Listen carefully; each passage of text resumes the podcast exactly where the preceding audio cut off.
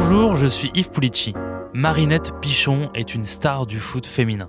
Elle est aussi une figure de l'égalité homme-femme et de la lutte contre l'homophobie. Un biopic sort au cinéma ce mercredi sur cette reine du football.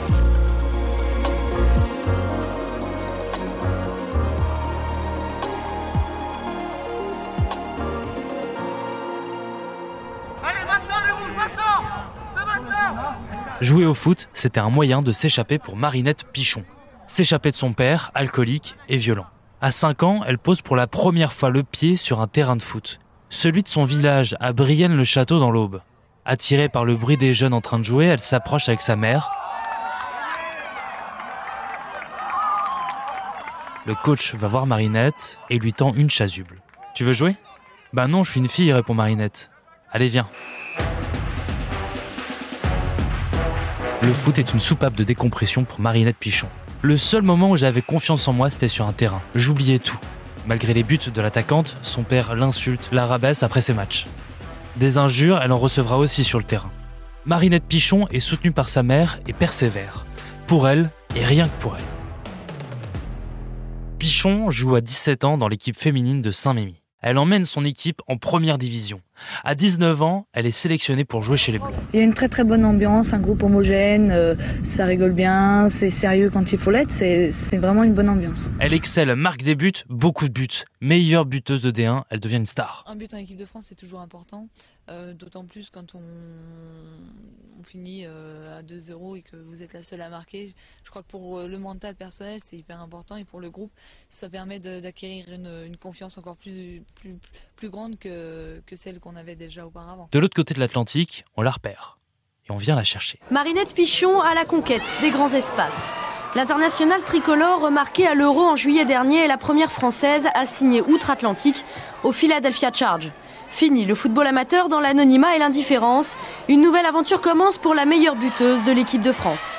Marinette Pichon pourrait servir de trait d'union entre le star system américain et notre football amateur, avide de grandir. C'est la première fois dans l'histoire qu'une Française signe un contrat professionnel dans le football. Une heure avant le match, la meilleure buteuse du championnat de France féminin arrive au stade Moulin-Picot.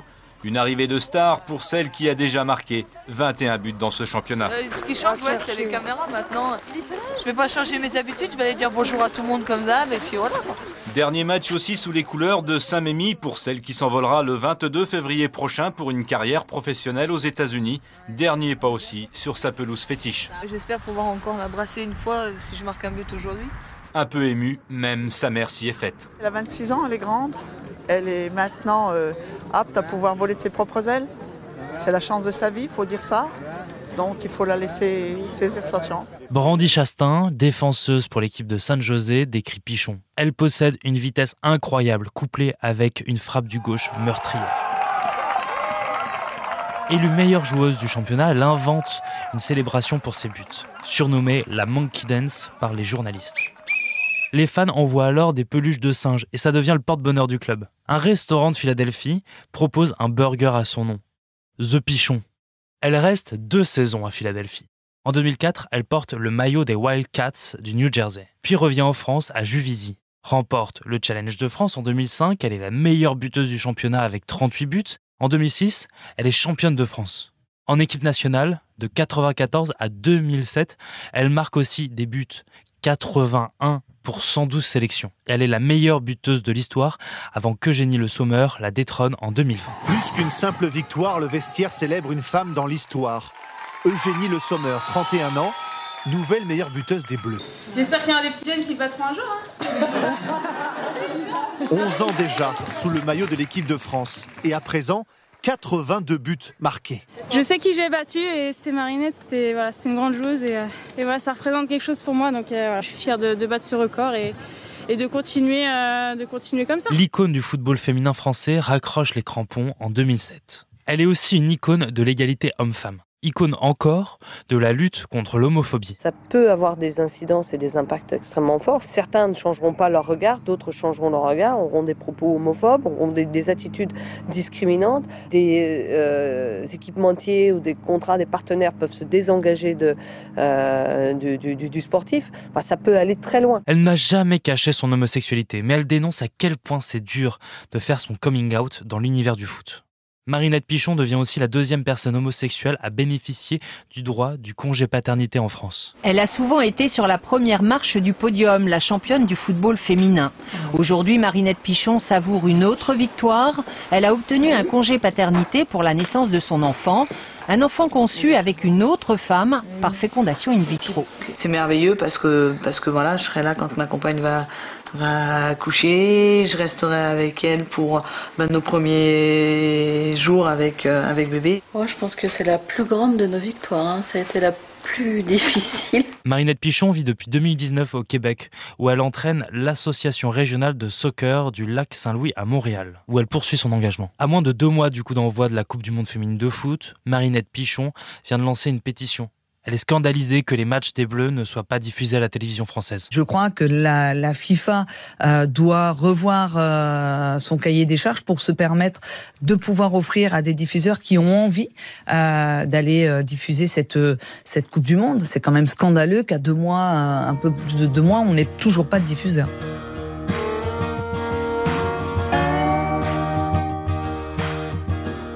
Bonjour Cécile Chartrain. Bonjour. Vous êtes cofondatrice des Dégommeuses, une équipe de foot et une association sportive et militante pour un foot plus inclusif pour euh, les minorités de genre, engagée notamment contre l'homophobie.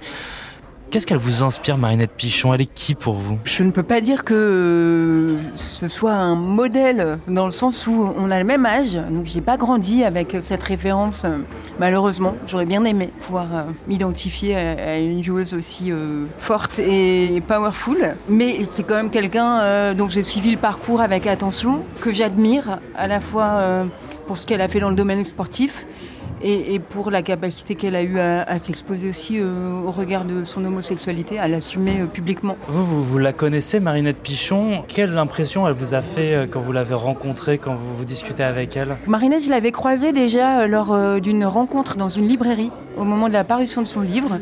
donc on avait échangé autour de, du foot féminin, un petit peu aussi de la, place des lesbiennes dans le foot. Euh, et ça avait été une rencontre très agréable. Euh, voilà, c'est quelqu'un de très cash. moi et les membres de notre association, euh, on est plutôt aussi dans ce registre assez direct. donc c'était une belle rencontre. Et puis là, j'ai appris à la connaître un tout petit peu mieux. Je découvre que c'est quelqu'un de, très simple, très engagé, très punchy. Donc moi, j'aime beaucoup ce genre de, personnalité. Donc je pense qu'on, j'espère qu'on aura l'occasion de se retrouver et de développer un petit peu plus cette relation. Vous, avez vu ce film Marinette. Qu'est-ce qu'il raconte ce film? Est-ce que c'était une, façon de faire comprendre que le foot c'était aussi pour les femmes, pour les lesbiennes? Le film raconte euh, les difficultés qu'il pouvait y avoir euh, à son époque déjà, qui est la mienne aussi. On a grandi toutes les deux dans les années 80. Euh, donc déjà pour être une petite fille autorisée à jouer au foot, ce qui était possible euh, uniquement euh, dans le cadre de, clubs où il n'y avait que des garçons. Donc c'était quand même une, situation compliquée euh, où on est exposé très tôt au sexisme. Il y a quelques scènes qui montrent ça dans le film et dans lesquelles je me suis reconnue. Le film dit ça aussi, les résistances, le peu de reconnaissance par rapport à, la performance qui est accomplie et le manque de moyens aussi constaté en France et en équipe de France notamment pour faire avancer le foot féminin. Malheureusement, le foot féminin était encore moins euh, médiatisée qu'aujourd'hui, mais on voit qu'elle a quand même euh, eu déjà des prises de position euh, assez fortes. Elle n'a pas hésité à se mettre dans des situations de conflit ouverts avec la fédération. Elle n'a pas hésité à se mettre dans une position critique vis-à-vis de la Fédération française de football et des clubs euh, français euh, pour dénoncer le manque de moyens. Euh, Marinette Pichon, elle s'est émancipée par le sport, par le football. Est-ce que vous aussi, c'était votre cas, c'était une façon de s'émanciper le, sport? Oui, alors bon, la comparaison, elle est assez vite tenue dans la mesure où moi, j'ai pas eu du tout de carrière sportive, jamais joué qu'à un très bas niveau. Et je me suis arrêtée plus vite qu'elle dans le foot masculin puisqu'elle a obtenu des dérogations. Euh, moi, j'ai arrêté le foot. On m'a fait comprendre que j'y avais plus ma place à 12 ans à peu près. J'ai compris que j'avais plus ma place. C'était la dernière année. Je sais plus si c'est mes parents ou le staff qui me l'a dit, mais ça n'a pas été explicité, justifié. Euh, aucune empathie, évidemment, vis-à-vis de la sortie. Euh. Vous, comment vous l'aviez vécu à ce moment-là Je l'ai vécu très douloureusement. J'étais déjà très isolée en tant que euh, petite fille footballeuse et unique fille à jouer au foot dans à peu près tout le département. En tout cas, c'était ce que je pensais parce que j'avais aucun contact avec d'autres footballeuses. J'étais quand même déjà familière des, comportements sexistes. Hein. Un jour, je me suis retrouvée dans un match où je crois que j'avais marqué deux buts euh, et plutôt bien joué. Et il y a l'entraîneur de l'équipe adverse qui vient me voir à la fin et il me demande comment je m'appelle, donc je lui dis Cécile. Et il me répond Ah, Cécile, ah, c'est le prénom de ma femme, mais, mais Cécile, euh, c'est un prénom pour faire de la danse ou un sport euh, gracieux, pas pour jouer au foot. Voilà, donc ça avait commencé comme ça. C'était, pas simple. Donc j'ai fait comme j'ai, pu, ça a duré 5 ans à peu près. Vous êtes exclu d'un espace euh, auquel vous aviez accès avant, de manière soudaine. Et en fait, je me souviens avoir pleuré euh, après le, dernier match. que, donc je savais que je reviendrais plus sur, ce terrain. C'était dans un club qui s'appelle Rédéné euh, dans le Finistère. Mon père était là et on est monté dans la voiture et il a été invité à aller boire un coup à la buvette avec, avec les garçons. moi en fait j'étais trop triste, je suis restée dans la voiture et mais personne n'est venu me chercher. Hein. C'est pour vous dire l'isolement en fait euh, et l'incompréhension et le peu de considération qu'il y avait finalement pour ma condition. bon, on m'a accepté dans l'équipe de foot et, je peux pas dire que c'était déjà bien parce que je pense que c'était normal, mais peut-être que dans d'autres clubs ça aurait été pire. Le problème il commençait plutôt quand on débarquait sur un terrain adverse où ils s'attendaient pas à voir une fille. Je descendais de la voiture, j'ouvrais la porte. Et là, euh, j'ai eu plusieurs fois des gamins qui me pointaient du doigt et qui rigolaient. Ouais, ils ont une fille, on va les rétamer. C'était vraiment euh, une hostilité euh, quand même assez euh, visible, qui était liée à l'absence de, visibilité, de familiarité, de la présence des filles dans, les clubs de foot. Mais quand même, c'était dur. Vous, vous avez ensuite fondé les dégommeuses. Ça a été une façon pour vous de vous réapproprier le terrain? Oui, je pense qu'il y a eu de ça, effectivement. Ça a été d'autant plus une façon de me réapproprier le terrain que euh, là, j'avais la possibilité de faire, avec des amis qui étaient dans la même dynamique que moi, de faire un petit peu ce que je voulais, comme je voulais et d'essayer de, fonder un espace sécur euh, pour la pratique du foot euh, pour les filles et pour les personnes appartenant aux minorités sexuelles et de genre. Je ne me serais pas vue recommencer le foot dans un club euh, traditionnel. J'étais déjà engagée dans le féminisme et le militantisme homosexuel aussi. Donc bon, j'avais un peu déconstruit cet environnement du foot dominé par les mecs dans les clubs et les fédés. donc on a eu envie de créer un autre espace et puis c'est comme ça que sont nées les dégommeuses. Le, sport, c'est devenu une façon pour vous de, lutter? Oui, mais le sport a été intrinsèquement une lutte pour moi euh, depuis toute petite en tant que, que, fille. Qu'est-ce qu'il faudrait faire pour euh, que l'égalité homme-femme soit respectée dans le football, dans les sports? Clairement, on manque de moyens, que ce soit dans le foot euh, féminin amateur ou dans le foot féminin de haut niveau. Il faut savoir que les joueuses de foot qui jouent en D1 en France, euh, elles ont un statut euh, qui n'est pas un statut professionnel. Elles ont des contrats fédéraux. Donc elles sont rattachées à la Ligue euh, de foot amateur, qui fait qu'elles ne sont pas reconnues vraiment comme les, mecs. En termes de salaire, elles gagnent à minima 50 fois moins. C'est-à-dire que les meilleures joueuses de foot en France gagnent 30 à 40 000 euros. C'est pas la moyenne du tout des salaires des filles en D1. La moyenne est plutôt autour de 2-3 000 euros. Et il y a plein de joueuses qui jouent pourtant en D1. Donc c'est un super niveau sportif euh, qui, qui, gagne à peine le SMIC.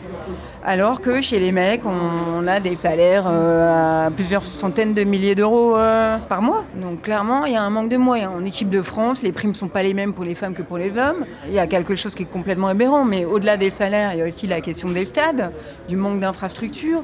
Les filles jouent sur des terrains pourris, on peut le dire. Hein. Certaines doivent partager encore des stades avec des équipes masculines, des enfants.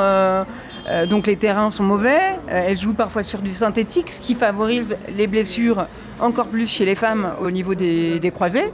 Après, pour moi, une des réponses, euh, elle pourrait se trouver euh, dans la place des, femmes aussi, euh, au sein de, ces clubs et de ces fédés. C'est encore des instances qui sont dirigées et monopolisées largement par des, hommes. Moi, je suis toujours un petit peu embêtée quand on parle du développement du foot féminin en France et que les seules personnes qu'on met en avant, c'est Loulou Nicolin ou Jean-Michel Aulas, qui ont certes fait au sein de leur structure qui avait des moyens, donc on ne va pas leur enlever ça Je ne sais pas si on doit leur, leur décerner une médaille pour autant. Et qu'est-ce qu'on peut faire pour lutter contre les discriminations homophobes dans le sport, dans le foot? Je pense qu'il faut des formations et des sensibilisations.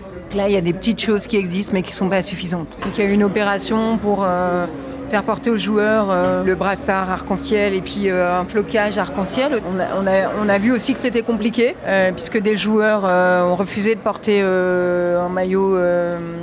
Donc ça prouve qu'il y, a encore du chemin à faire et ça prouve que peut-être il faut éviter de, miser sur des initiatives one shot qui apporte certes de la visibilité et c'est important, ça fait parler. Et du coup, même le refus des joueurs de porter le brassard, je trouve que bon, c'est révélateur de, l'état du foot français, de la société française. Ça a le mérite d'exister, c'est pas suffisant.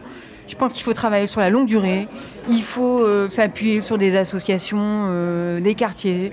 Il y a des ressources qui existent, mais après, euh, on ne peut pas penser qu'on va changer les choses en un claquement de doigts et une opération en portant des lacets, un brassard ou un flocage arc-en-ciel. Il faut aller à la rencontre des joueurs dès le plus jeune âge, dans les clubs, et des, joueuses aussi. Parce que l'homophobie, elle existe aussi parfois chez, chez les filles. On voit qu'il y a encore une loi du silence qui est forte dans le foot féminin euh, en France aussi, il y a très très peu de joueuses qui sont out. Donc ça dit quelque chose de la peur qu'ont les joueuses de, s'exposer publiquement euh, ou qu'elles ont peur qu'on connaisse leur homosexualité. Donc il y a des choses à faire aussi pour les filles. Je pense qu'il faut, des actions pédagogiques, mais, de longue durée. Il faut aller à la rencontre de, ces joueurs et joueuses dans les clubs. Donc c'est les joueurs, c'est les joueuses, c'est les entraîneurs, les encadrants, l'ensemble des clubs l'ensemble des composantes des clubs euh, sportifs et des institutions. Merci Cécile Chartrain. Et merci à Sophie Perroguet pour la réalisation de cet épisode. Vous pouvez nous retrouver sur toutes les plateformes d'écoute, sur le site et l'application de BFM TV. Et si cet épisode vous a plu, n'hésitez pas à lui laisser une note, un commentaire et à vous abonner. À bientôt.